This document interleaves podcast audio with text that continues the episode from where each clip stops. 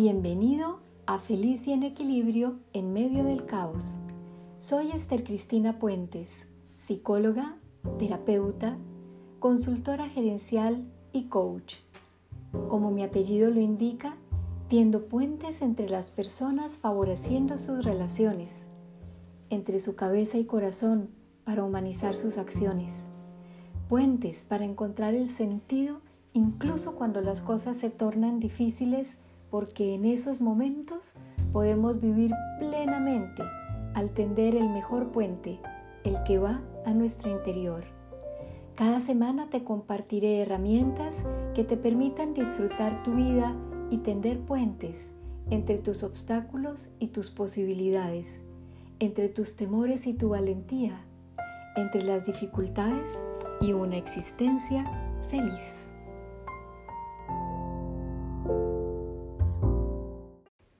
Bienvenido a nuestro nuevo episodio. En la sesión anterior estuvimos hablando del cuerpo, que es esta herramienta con la que el ser humano cuenta para poder transitar su vida y poder cumplir con los propósitos más enaltecedores que pueda. En realidad no son muchos los propósitos que tiene un ser humano, aunque nos parezca. A veces parece que queremos como propósito comprar una casa, vender un carro, tener un par de zapatos nuevos, tener un perro, hacer un viaje, etc. Pero esos son pequeños objetivos que tenemos. En realidad hay un objetivo mayor, un propósito de vida. Y este tiene que ver con la comprensión de quiénes somos en todas nuestras dimensiones. Es entender por fin cuál es nuestra verdadera identidad más allá del nombre, más allá del dinero que tienes, más allá de la familia en la que has nacido o el lugar donde vives, o los títulos que has logrado ganar, o los cargos que has ocupado, mucho más allá de todo eso, tienes una identidad, una identidad perenne, una esencia trascendente que descubres en la medida en que atraviesas la vida y el cuerpo es una herramienta fundamental para poder empezar a acercarse a entender de qué se trata esto.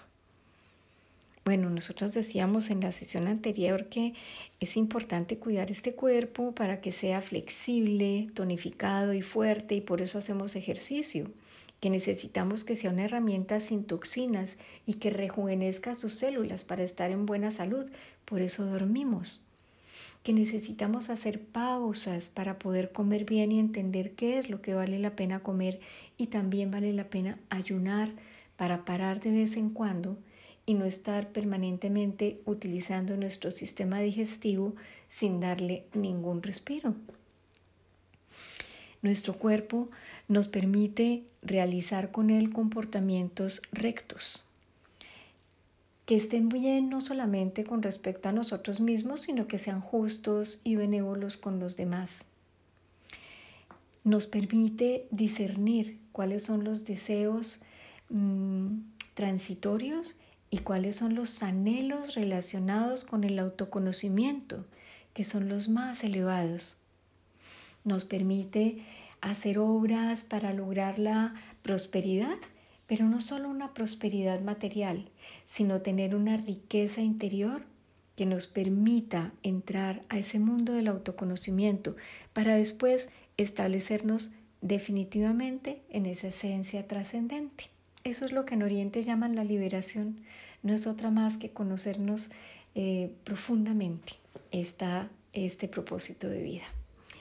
Bueno, voy a contarte una historia, porque aquí empieza a tener cabida la mente, que es de la cual vamos a hablar hoy, y de lo importante de hacer una pausa para la mente y por qué necesitamos esa pausa también. El cuento dice así. Una vez un hombre estaba viajando y entró al paraíso por error. En el concepto indio del paraíso hay árboles que conceden los deseos y se llaman caltáparus. Simplemente te sientas bajo uno de estos árboles, deseas cualquier cosa e inmediatamente se cumple. No hay espacio alguno entre el deseo y su cumplimiento. Este hombre estaba tan cansado que se durmió debajo del árbol dador de deseos. Cuando se despertó tenía una hambre terrible. Despertó diciéndose, ay, tengo tanta hambre, ojalá que pudiera tener algo de comida. E inmediatamente apareció una comida de la nada, simplemente flotando en el aire una comida deliciosa.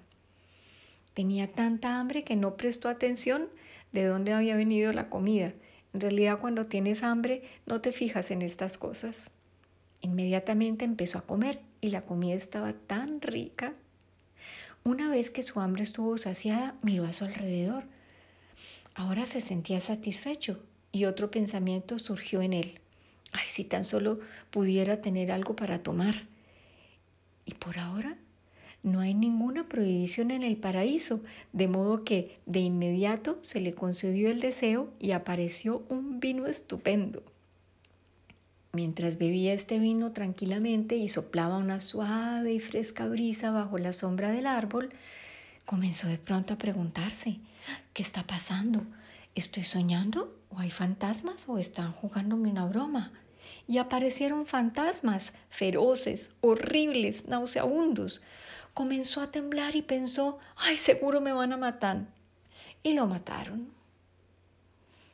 Mm, esta es una antigua parábola de inmensa significación. Tu mente es un árbol dador de deseos. Pienses lo que pienses, tarde o temprano se verá cumplido. A veces la brecha es tan grande que te olvidas por completo de lo que habías deseado. Mm, por eso no lo reconoces. Pero si observas profundamente, hallarás que todos tus pensamientos te están creando a ti y a tu vida. Crean tu infierno, crean tu cielo, crean tu desgracia y tu alegría. Crean lo negativo y lo positivo. Bueno, pues te cuento que este cuento tiene que ver con la esencia de la mente. La mente es un cúmulo de pensamientos. Es mucho más sutil que la parte física e influye totalmente en el cuerpo. La mente puede enfermarte, la mente te puede sanar. Sin embargo, trabajar con la mente es algo tremendamente complejo, porque la mente es muy difícil de comprender. Ella se divide en tres partes. Tiene una parte consciente que se alimenta de todo lo que entra a través de los cinco sentidos. Esa información que entra a la mente consciente se procesa y se almacena y cuando se almacena por largo tiempo va quedando es en el subconsciente. El subconsciente de hecho almacena todo lo que ha entrado por nuestros sentidos, nos hayamos dado cuenta o no. Cuando después vamos a comportarnos de una u otra manera en la cotidianidad, del subconsciente emergen esos recuerdos allí almacenados y ellos son los que definen la manera en que actuamos. Esa mente subconsciente está llena de cosas buenas y también de una cantidad de cosas que llegaron allí sin que nos diéramos cuenta. O quizás que no discernimos y guardamos allí sin querer. ¿Qué guardamos sin querer? Imágenes desagradables, creencias que nos eh, limitan, miedos, recuerdos tristes, innecesarios, culpas, muchas cosas guardamos allí en la mente subconsciente. Pero existe otra parte de la mente, es la mente supraconsciente. Esta nos permite ir más allá de los sentidos. No se alimenta a través de los sentidos, sino que los trasciende. Pero entonces tendríamos que pensar cómo es esto posible, porque si la mente tiene una parte consciente que se alimenta de los sentidos, ¿cómo puede tener otra que es supraconsciente y los trasciende?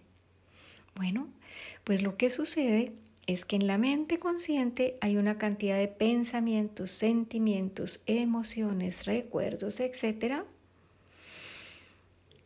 Y si la, la, utilizamos de una manera adecuada y la dirigimos hacia el lado adecuado, es decir, más allá del ego, vamos a lograr entender que tiene dos movimientos.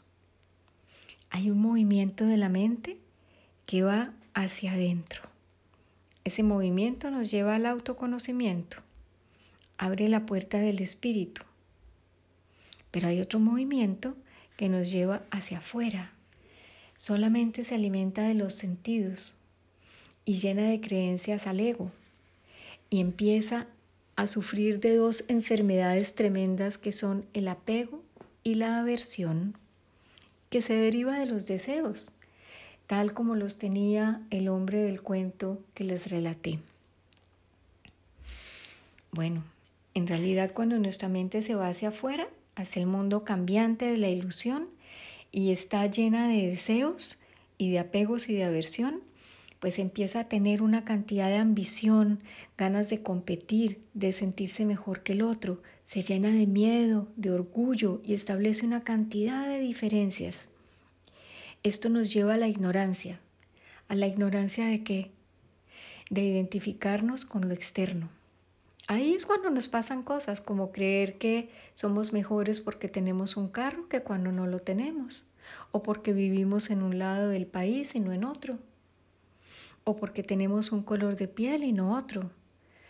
Esto es ignorancia, nos lleva a la confusión, nos limita la posibilidad de entender lo que es real y lo que es irreal. Y entramos en una enfermedad tremenda que es el yo y lo mío. Empezamos a creer que hay que abarcar todo para nosotros mismos y nos da miedo no tener cosas después.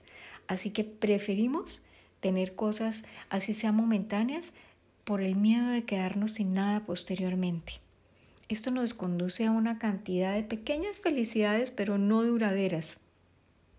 En realidad, nos conduce en el fondo al sufrimiento, por estar llenos de expectativas que se cumplen, se satisfacen y surgen nuevas. Nuevos deseos, nuevas expectativas, hasta que perdemos el control. Entramos en un desasosiego tremendo, en una ansiedad y un miedo que nos acompañan muy frecuentemente. Ese es el movimiento hacia afuera, pero como veíamos hay otro que va hacia adentro. Este se llama Pratyahara, según los sabios de la India. Este quiere decir retiro de los sentidos, es decir, meternos dentro de nosotros en vez de estar siempre hacia afuera, buscando un nuevo peinado, una cirugía, un color de pelo de no sé qué, todo, todo hacia afuera. Apariencias, conversaciones vanas, etc. Cuando estamos hacia adentro, hay una aceptación de los hechos como son.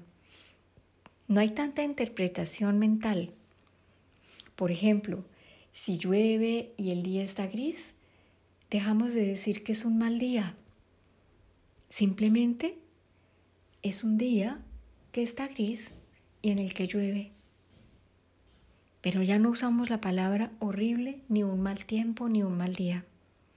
Hay algo que nos permite ver lo esencial, lo esencial que es la unidad.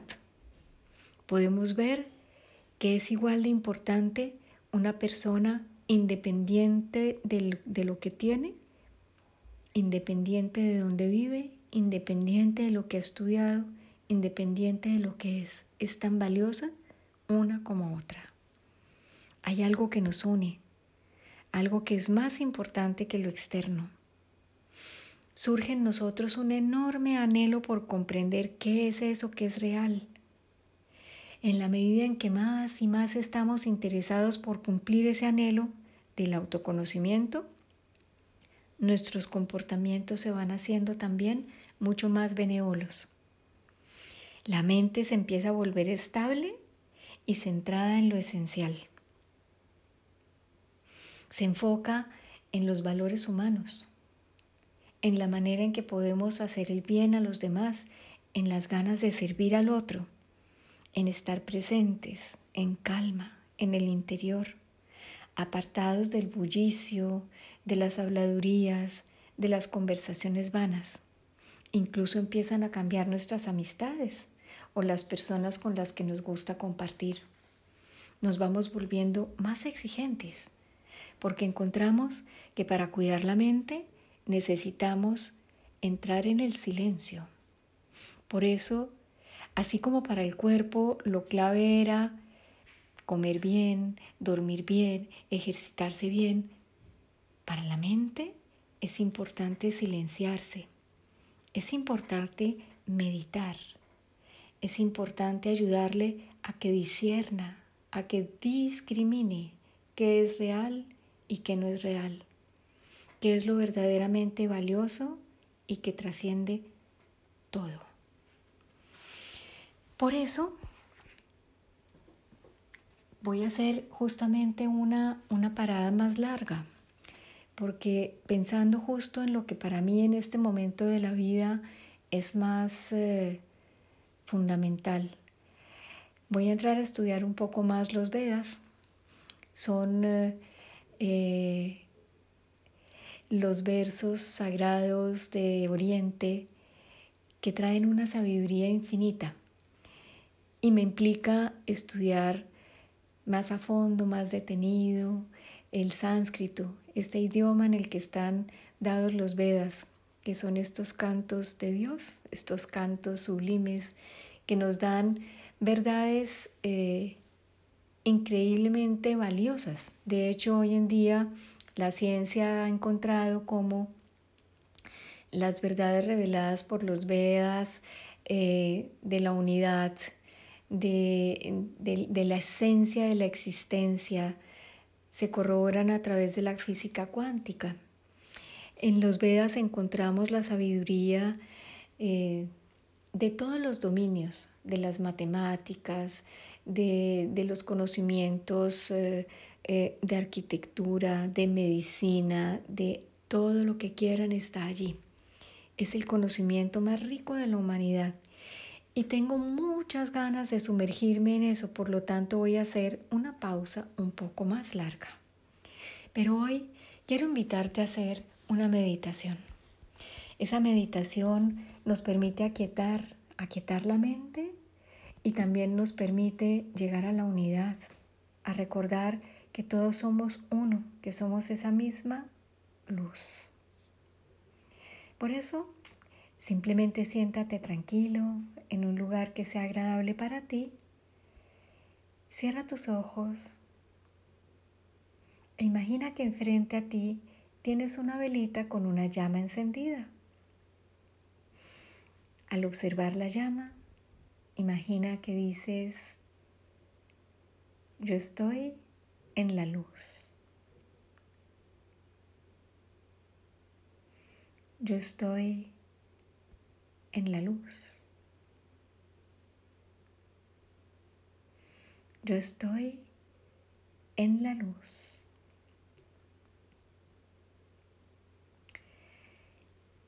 Imagina que llevas esa llamita de la vela por tu entrecejo que llega al centro de tu cabeza y desde allí desciende a través de tu cuello por dentro hasta el centro de tu pecho.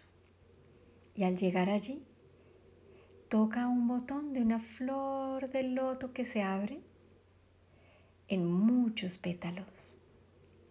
Cada uno de esos pétalos tiene una bellísima luminosidad, igual a la luminosidad que tenía la llamita que estabas observando en la vela. Desde el centro de esta flor que está luminosa, lleva tu luz hacia arriba, ilumina tu boca para que recuerdes usar tu boca para hablar el bien. Llévala a tu nariz y ten presente que la respiración te permite entrar en contacto con el ritmo de la vida. La forma en que respiras está mostrando también la forma en que piensas, la forma en que actúas. Una respiración pausada, profunda, habla de un estado centrado en ti.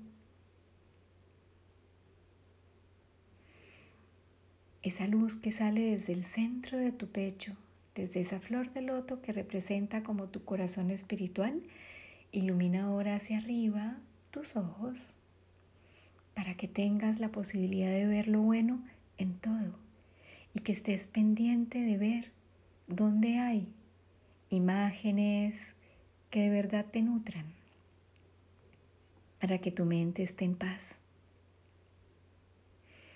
Lleva la luz hacia tus oídos para que tengas el don de escuchar lo que vale la pena ser escuchado y para que tengas el don de cerrarlos cuando lo que se dice es baladí. Desde el centro de esa flor de loto, en el centro de tu corazón, sube la luz hacia toda tu cabeza e ilumina todos los pensamientos, que crean tus deseos y tu mente, para que sean solamente pensamientos nobles, benévolos, generosos, emociones buenas que te nutran, que te permitan estar en paz. Lleva la luz por tus hombros y los brazos y al llegar a las manos, que tus manos sean herramientas del bien. Lleva la luz por tu pecho y tu espalda y permite que descienda esa luz por tus piernas hasta tus pies. Y recuerda que cada paso que des puede ser un paso recto. un paso que te lleve a cumplir el propósito de la vida, el llegar a establecerte finalmente en tu verdadera esencia. Todo tu cuerpo está lleno de luz, desde la coronilla hasta tus pies. E internamente te dices, la luz está en mí. Desde el centro de tu pecho, la luz continúa brillando y ahora la compartes de la misma manera en que el sol comparte su luz con todos. Tú compartes la luz de tu corazón con los seres que amas y en la medida en que los imaginas, los vas viendo iluminados uno a uno.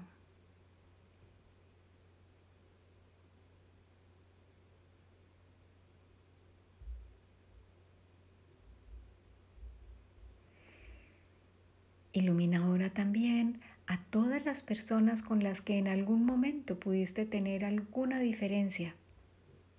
Esos seres son exactamente iguales a ti.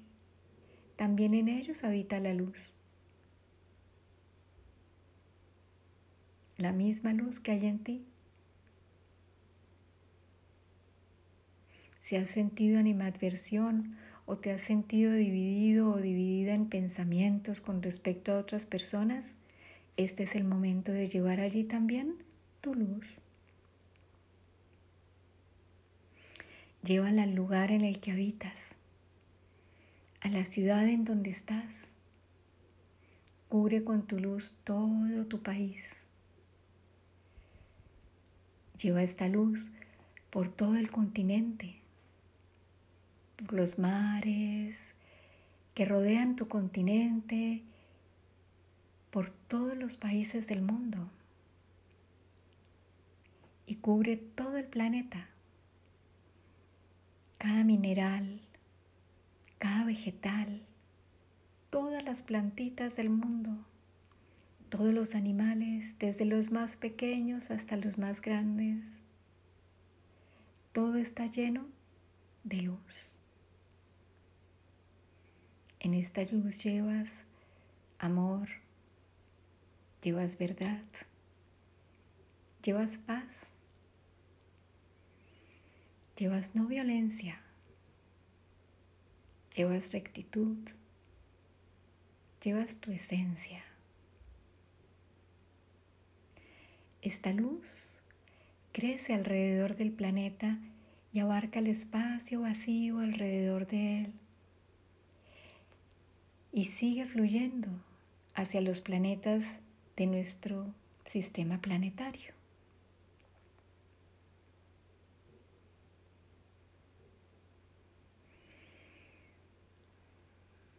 Se agranda en círculos concéntricos y llega desde el fondo de tu corazón hasta los confines del universo. Todo está lleno de luz. La misma luz que está en todo, que habita en ti y habita en todo.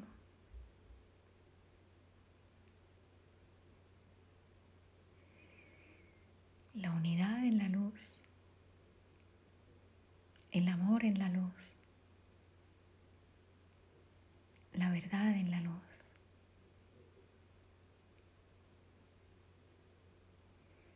Internamente te dices, yo soy la luz.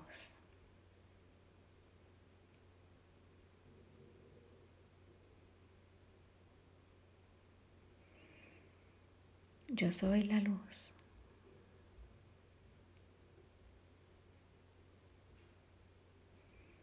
Yo soy la luz.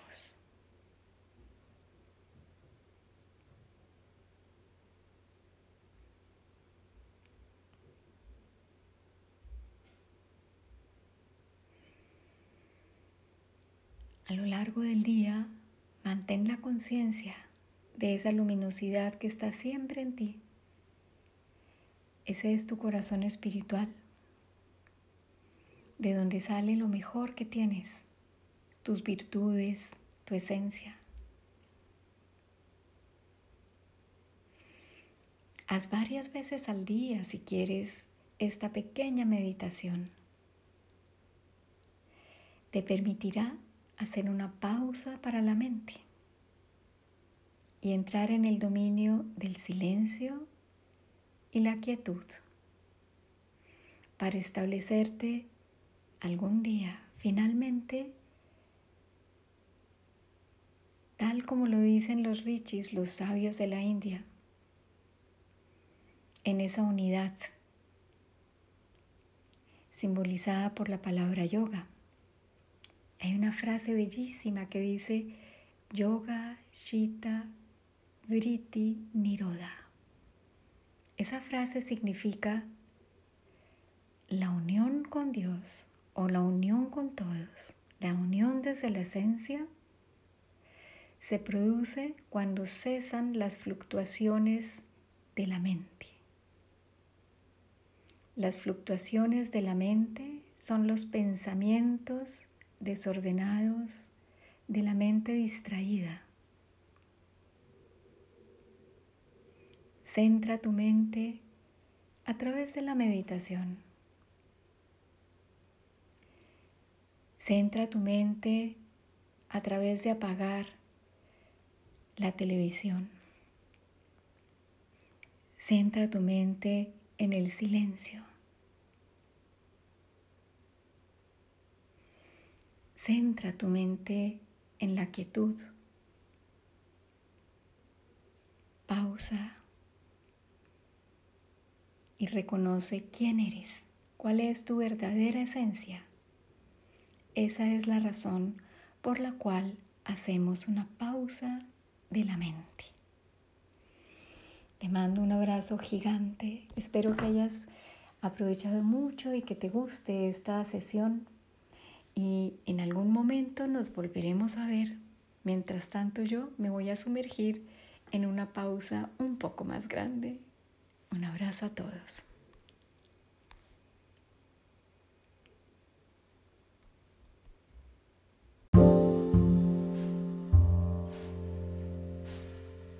Hemos llegado al final de nuestra emisión. Gracias por tu presencia y por el interés que pones en el tema que abordamos. Ya cuentas con lo que te he compartido. Ahora puedes reflexionar con qué quieres quedarte, qué te mueve verdaderamente de lo que has escuchado. Recuerda que lo único que te conducirá al cambio, a permanecer feliz y en balance en medio de las circunstancias difíciles de la vida, es tu propio trabajo, lo que practiques de lo que te llevas. No creas mientras tanto en lo que te digo, ponlo a prueba. Si te sirve, adelante, porque nunca encontrarás a nadie que tenga más autoridad que tú mismo sobre lo que realmente te conviene. Te invito a seguirme y compartir cada episodio. Déjame tus comentarios o preguntas. Los tendré en cuenta para nuestros siguientes encuentros. Hasta pronto.